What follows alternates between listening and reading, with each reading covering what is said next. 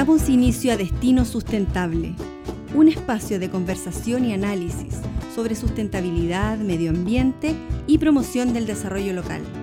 Abordaremos noticias e iniciativas que rescatan el valor del patrimonio cultural y natural de la región de los ríos. Desde el corazón de la selva patagónica, aquí comienza Destino Sustentable.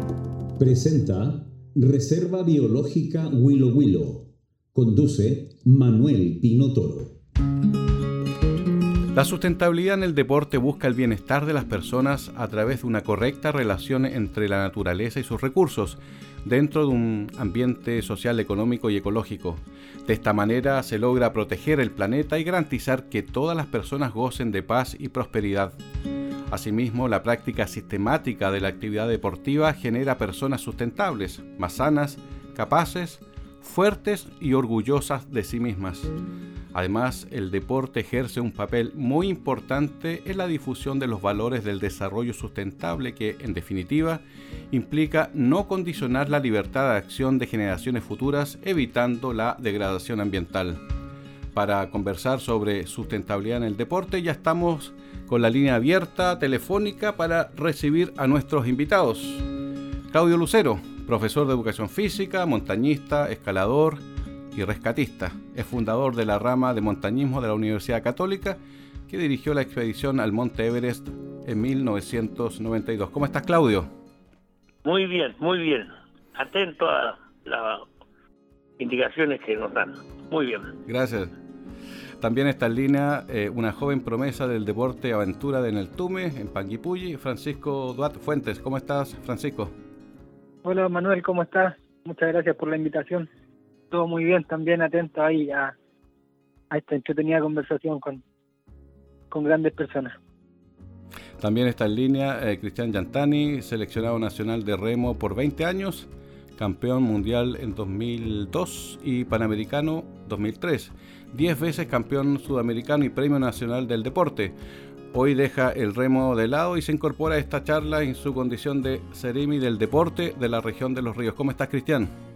Hola, ¿qué tal? A ti y a todas las personas que nos están escuchando a través de este programa de radio y un gusto poder compartir con ustedes y poder hablar justamente de medio ambiente, deporte, sustentabilidad.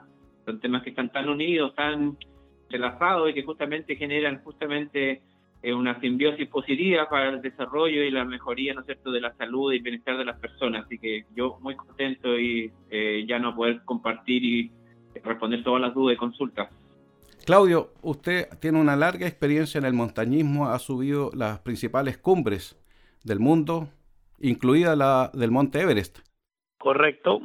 Con su experiencia, su mirada de largo plazo, ¿cuáles son los valores que usted destaca de la montaña? Bueno, eh, primero que es un eh, total trabajo en equipo. Todos dependemos de todo y confiamos en todo si alguien pone una cuerda, yo tengo que confiar que lo hizo bien.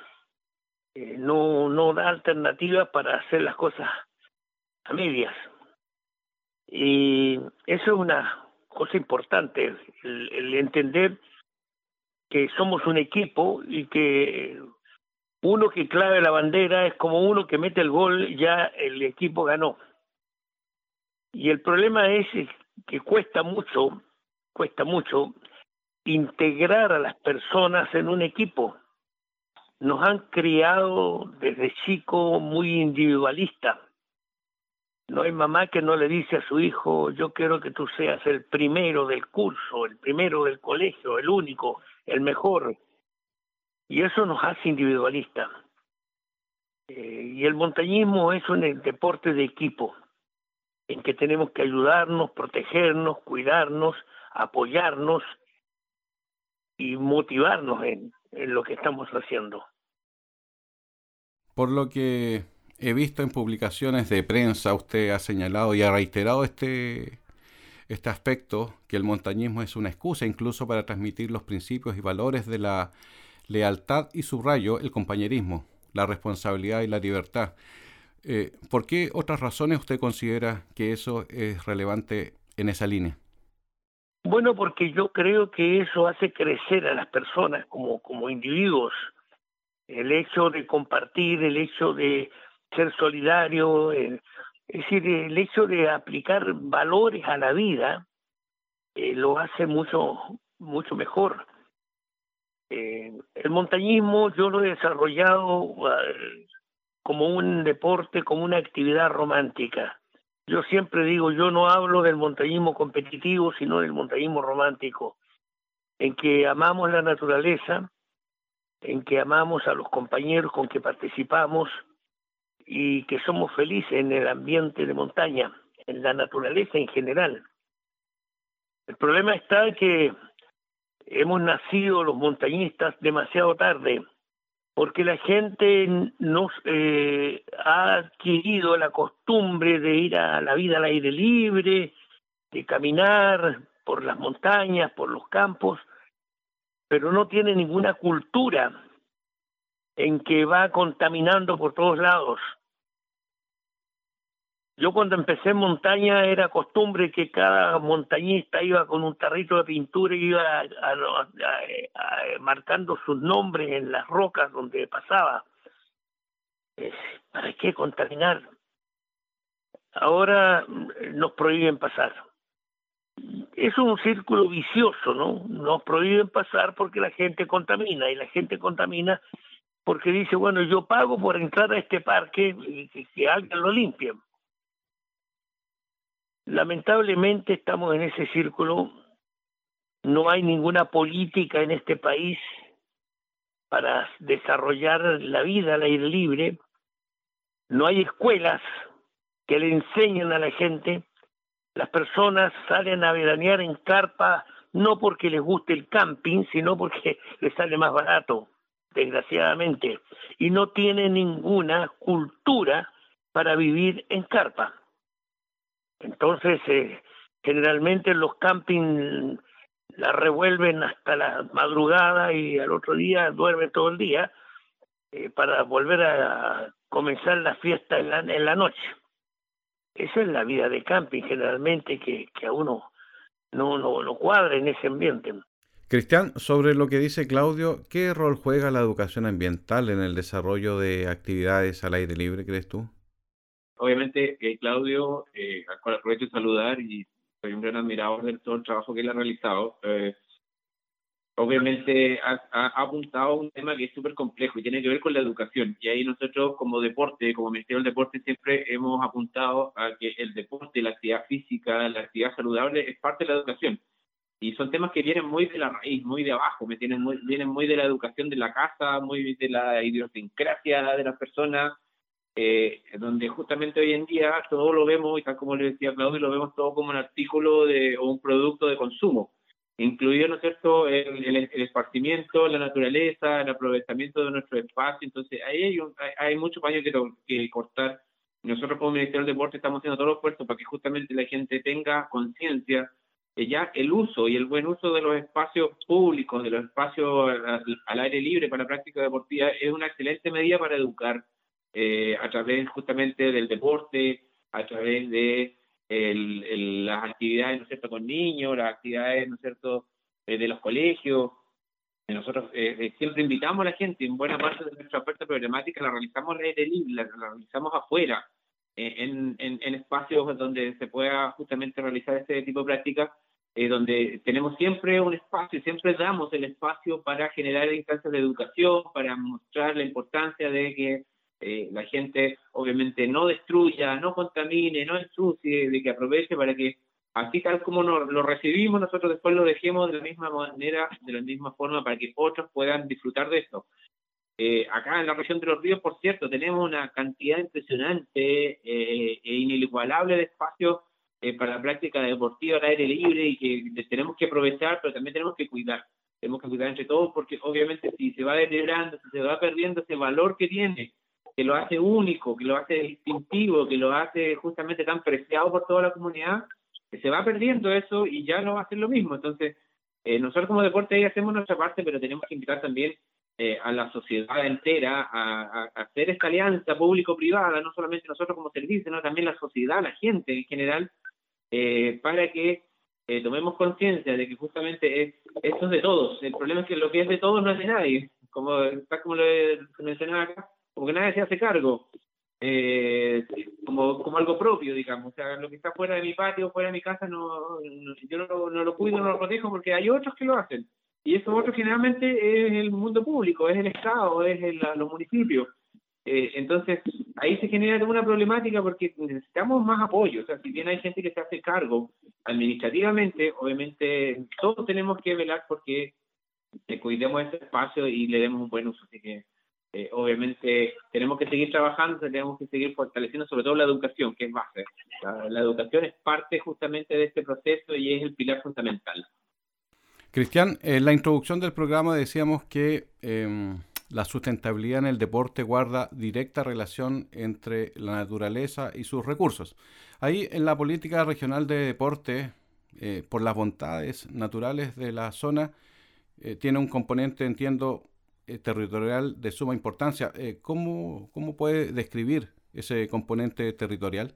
Sí, mira, e, ese es un súper buen tema a propósito de lo que mencionas, que nosotros como región de los ríos estamos haciendo un proyecto pionero, eh, de, estamos trabajando en la política regional de deporte, pero que la hemos aterrizado mucho en territorio y la estamos trabajando en, forma conjunta con el gobierno regional de los ríos y también con los municipios para que justamente ellos a través de las organizaciones deportivas eh, que trabajan en las comunas y organizaciones territoriales en general, dígase juntas de vecinos y otras instituciones, podamos justamente eh, generar un norte respecto de cómo vamos a desarrollar el deporte y la actividad física acá en la región, cómo vamos a usar de buena forma los recursos que siempre son escasos para deporte y actividad física, para que justamente tengan una incidencia y tengan un impacto en nuestra población, en nuestros niños y jóvenes por sobre todo, y ahí volvemos al tema de la educación, y uno de los sellos que le hemos querido dar a esta política regional de deporte 2019-2025 es que justamente tenemos que eh, hacer eh, un nexo con nuestros espacios eh, públicos, con nuestros espacios naturales que hoy en día tenemos que son distintivos. O sea, ¿qué nos, eh, ¿qué nos hace reconocernos como región de los ríos? Ya el nombre te lo dice, tenemos una cantidad de espacios de agua, de cuerpos de agua increíbles para la práctica deportiva náutica, por ejemplo, que son únicos en el país. Tenemos dos ríos navegables, que se llama un lujo. hay muy pocos ríos navegables en el mundo incluso. Tenemos una cantidad de lagos, eh, tenemos mar, tenemos eh, condiciones increíbles para la práctica del deporte náutico, tenemos parques también, tenemos un parque increíbles como el Parque Alerce Costero, tenemos eh, la Reserva Monte Huenco, tenemos aquí el, la parte sur del Parque Nacional Villarrica, del Parque Puyehue por el sur. tenemos una cantidad de espacios, como te digo, increíbles. Tenemos unas reservas para la práctica del trekking, del deporte outdoor en general.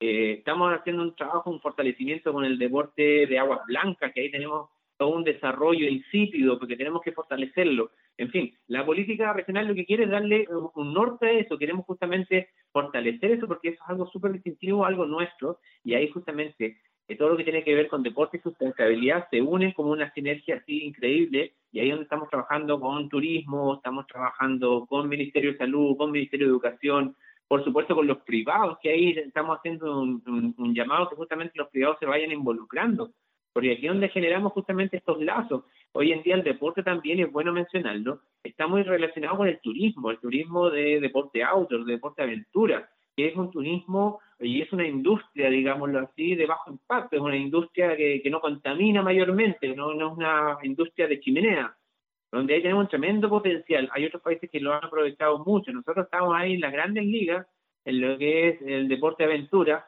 eh, pero todavía tenemos un tremendo potencial que aprovechar, pero tenemos que hacerlo obviamente de forma responsable, de forma eh, íntegra, para que esto sea beneficio para la población y no sea solamente un producto de mercado, no sea solamente un negocio, sino que sea beneficio para toda la comunidad. También tenemos en línea a Francisco Duat, él es un joven exponente del deporte aventura eh, de Panguipulli, ahí en el Tume. Francisco es coordinador de un proyecto bien interesante, el, proyecto Bagualitos. Eh, Francisco, ¿de qué se trata este proyecto? Hola, primero que todo, darle las gracias nuevamente por, por esta comunicación, por esta por este espacio para poder compartir también la experiencia. Em, bueno, em, el proyecto Bagualito parte em, en realidad hace cuatro años, eh, todo como un sueño. Eh, en mi caso soy deportista de aventura. Eh, no es que tenga un deporte favorito, pero sí practico como un poco de kayak, bicicleta, correr por las montañas acá en el Tume, porque es un lugar que nos favorece por el relieve, por, por la zona en general. Entonces parte la idea de, de crear este concepto de escuelita, básicamente, porque los niños tenían cierto interés y me iban a buscar a la casa para poder practicar, para poder entrenar, y imagínense todos los días ahí, Pancho, entrenemos, Pancho, entrenemos.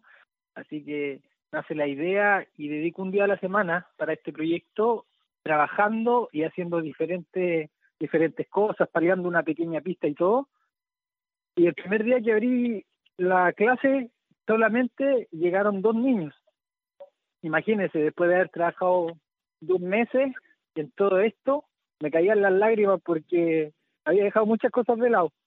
Y todo fue andando bien y en la actualidad tenemos una escuelita totalmente gratuita para los niños eh, de, de mountain bike, claro. Y, tenemos niños desde 4 años hasta 15 y tenemos un total de 32 alumnos en, en esta escuelita.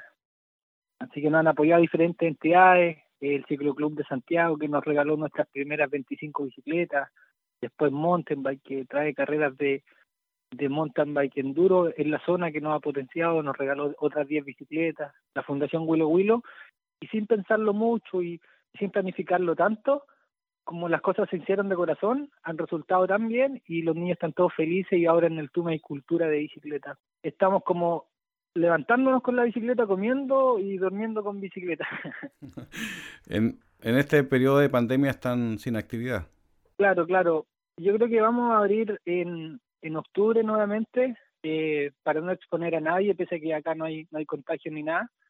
Y las clases se realizan todos los días sábados a las 10 de la mañana hasta las 1 más o menos de la tarde, recibiendo alumnos de Puerto Fuy, en el Tume y Chohuenco. Cristian. Sí. En relación a la actividad deportiva en la región, todo lo que implica deporte al aire libre, eh, ¿cómo se está desarrollando ese, ese plano, entendiendo que estamos en un periodo especial y entiendo que se proyecta eh, retomar las actividades prontamente. Sí, mira, eh, a ver, lo que pasa es que aquí eh, ha sido bien relativo todo, así como bien bien diferenciado lo que realmente uno ve en la prensa, lo que ve en los medios, de la situación de pandemia y, y la cuarentena que se vivió en muchas comunas. En la región de los ríos ha sido bastante distinto, hemos tenido bastante calma al respecto, nos tenido buenas cifras, también eso nos ha acompañado arte. De hecho, nosotros fuimos la, junto a ICEN, somos las dos primeras regiones que eh, empezamos a trabajar con el plan paso a paso, donde eh, se dio un espacio para la apertura del deporte con un máximo de 10 personas en espacio cerrado y 50 personas en espacio abierto, sin posibilidad de público. Entonces, en estricto, la actividad deportiva se ha podido realizar eh, en forma individual. Obviamente nosotros recomendamos no hacer deportes colectivos, solamente deportes individuales, como el correr, como bicicleta, como el caso del remo, que acá tenemos los chicos del, remo en el Carnáutico Valdivia, eh, solo en botes singles. Eh, entonces, eh, hemos podido retomar este tema del deporte, pero sí con mucha responsabilidad, con mucha gradualidad y también viendo cómo va evolucionando el tema. Obviamente, esto es una disposición de la autoridad sanitaria, no depende de nosotros, obviamente, porque en ese sentido, la autoridad sanitaria es la que lleva un poco el tema de la pandemia y de la emergencia que estamos viviendo con el coronavirus. Pero en, general hemos tenido un comportamiento bastante ejemplar de nuestros deportistas, de la gente en general, salvo algunas situaciones ahí donde eh, en canchas abiertas, canchas de fútbol, que realmente no se tiene claro quién es el, quién es el que administra, quién se hace cargo. Eh, se, está haciendo eh, deporte así colectivo, que nosotros no lo recomendamos, pero en general la gente eh, a grosso modo ha tenido un buen comportamiento y esperamos que esto siga así porque eh, nosotros sabemos que hoy en día el deporte es súper importante, sobre todo en esta situación de pandemia, donde la gente necesita eh, hacer actividad física, salir un poco del estrés, de la ansiedad de esta situación de estar confinado, y ahí el deporte, justamente la actividad física, viene a llegar una serie de beneficios y nosotros queremos que esto sea más beneficio y que no sea contratiempo, así que nunca está de más siempre hacer un llamado a la responsabilidad, a mantenerse en casa en la medida de lo posible, y desarrollar la práctica de actividad física o en casa o en forma responsable, digamos, en, al aire libre. Claudio. Sí. Hay un punto que quisiera retomar que usted destacó al principio de esta conversación que tiene que ver con el trabajo en equipo. Hay un destacado psicólogo chileno, Marcial Lozada, que habla de dinámicas propias de los equipos de alto desempeño. Uno de los principales aspectos que él señala, que subraya, ¿no es cierto?, en, en esta idea es el alto nivel de conectividad que se da en los equipos de alto rendimiento. ¿Cómo se vive el nivel de conectividad entre los integrantes de un equipo cuando se está en condiciones naturales, donde usted tiene bastante experiencia, en medio de la montaña, en el alto riesgo? Bueno, en primer lugar, eh, el equipo ya eh, cuando está en la montaña ya está formado. Es decir, no, no, uno no puede llevar gente que no se integre, que no tenga la disciplina, que no tenga la responsabilidad eh, para hacer las cosas. Eh, si yo le digo a alguien ponga una cuerda, yo sé categóricamente que esa persona va a hacer las cosas con una responsabilidad en que no va a poner la vida de nadie. Entonces, e, ese grupo que va a la montaña ya es un equipo, ya está formado como un equipo, está adiestrado, está enseñado, está con una doctrina de equipo. No podemos formar un equipo sacando de la noche a la mañana un grupo de eh, seleccionados. Eh, yo fui ya la primera vez al Everest con un grupo de seleccionados nacionales y cada uno era superestrella. Eh, cada uno era el, que la sabía toda y, y al final fracasamos. Fracasamos. Yo he tenido esa experiencia justamente en el Everest, en que después de cuatro intentos lo logramos. ¿Por qué? Porque al final logramos formar un equipo. Cuando fui con una selección, la cosa no resultó. Cuando fuimos con, con unos apoyos, unos eh, buenos montañeros, eh, empezamos a competir entre nosotros allá en la montaña. No, no, no, no. El equipo se forma eh, en, la ciudad y ahí se enfrenta a cualquier dificultad. Y esto va para cualquier deporte, ¿no? No podemos traer eh, deportistas de que tenemos en Europa, que tenemos en otros países para formar una selección y enfrentar un, un, un, como, como un equipo en una competencia. No, esto no, no, no va a resultar nunca. Francisco. Sí. Cristian hablaba hace un ratito sobre el vínculo con el territorio, la importancia de desarrollar el, el deporte, el deporte aventura, vinculado con la comunidad, ¿no es cierto? Eh, tú que estás ahí en el Tume, muy cerquita de, Puerto Fui, ¿cómo la gente, los habitantes de la zona toman este proyecto, el proyecto Baguelitos, que busca desarrollar una escuela eh, de mountain bike para niños y niñas ahí en la zona? Bueno, mire, lo primero que todo es que mm, hay que entender que nosotros siempre vivimos en este lugar y comenzamos a practicar deporte inconscientemente, o sea, nuestro juego alejados de todo, no teníamos Nintendo, no teníamos PlayStation, no teníamos computador, eh, con suerte teníamos tres canales de televisión y, y de repente nos mostraban como monos Eran felices, eran felices si no tenían esas cosas. claro, entonces no, la, como que íbamos a jugar al río, imagínese con botecitos en el invierno, corriendo en los cerros y, y siempre hicimos deporte desde chiquititos, pero nunca supimos que estábamos haciendo deporte que quizás eso más adelante nos podría dar oportunidades en la vida hasta que, ya fuimos creciendo un poco más. Y yo siempre digo, somos, no sé, en mi caso yo soy pobre, me ha costado mucho como por los temas de los recursos, pero el deporte me ha cambiado la vida, me ha dado muchas oportunidades y por esa misma razón nace la escuelita para crear oportunidades y valorar el terreno en el que nosotros vivimos, que este es un paraíso, imagínense, tenemos ríos que, de aguas blancas, tenemos cerros, tenemos montañas, tenemos volcanes, hay glaciar, hay lago, entonces tenemos todo lo que necesitamos. Solo faltaba alguien como que, que nos dijera, oye, se puede, oye, mira, eh, puedes dedicarte a esto y quizás puede ser tu fuente laboral, puede ser tu, tu, tu oportunidad de salir adelante.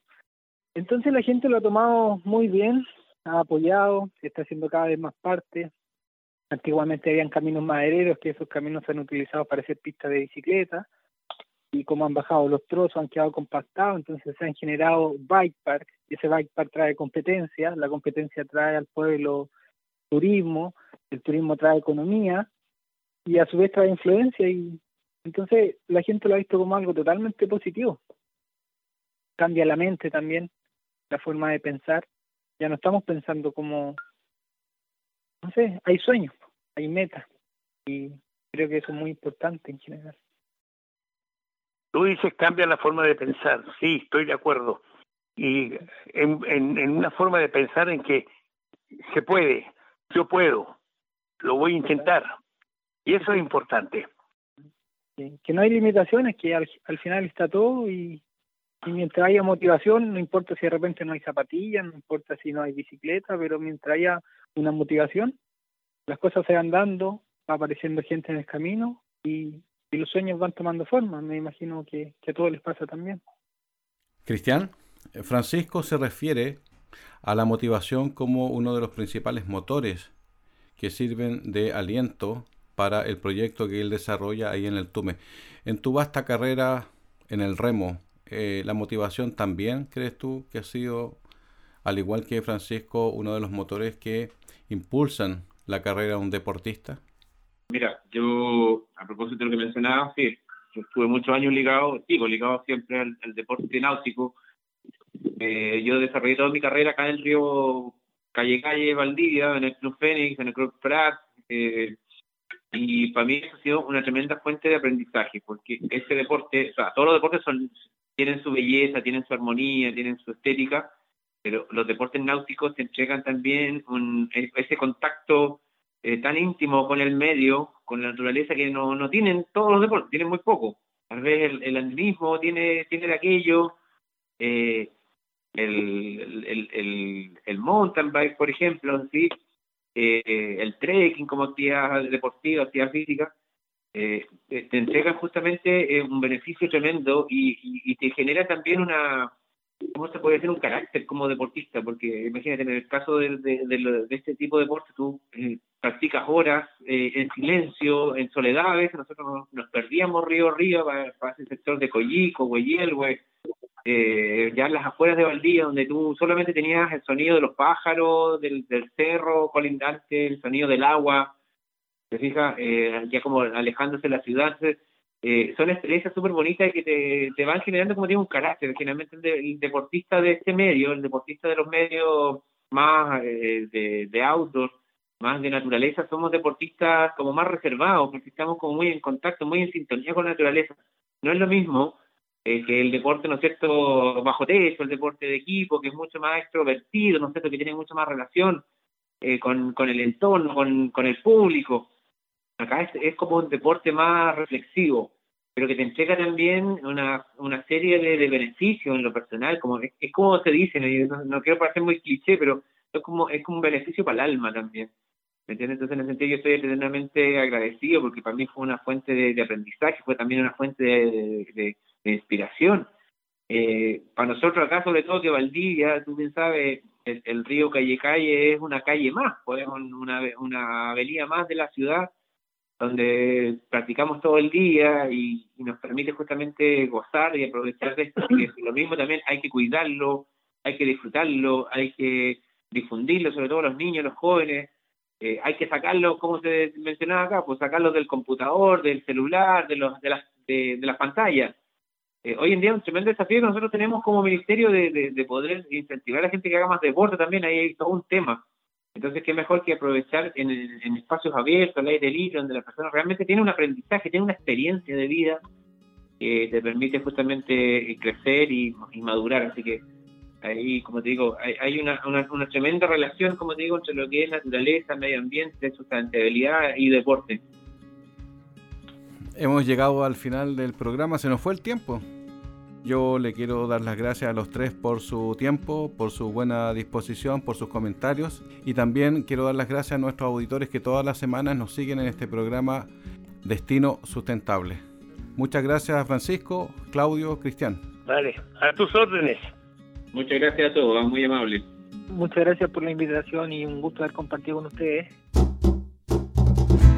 Llega a su fin la presente edición de Destino Sustentable, un espacio de conversación y análisis sobre sustentabilidad, medio ambiente y promoción del desarrollo local. Nos encontramos pronto desde el corazón de la selva patagónica en un nuevo capítulo de Destino Sustentable.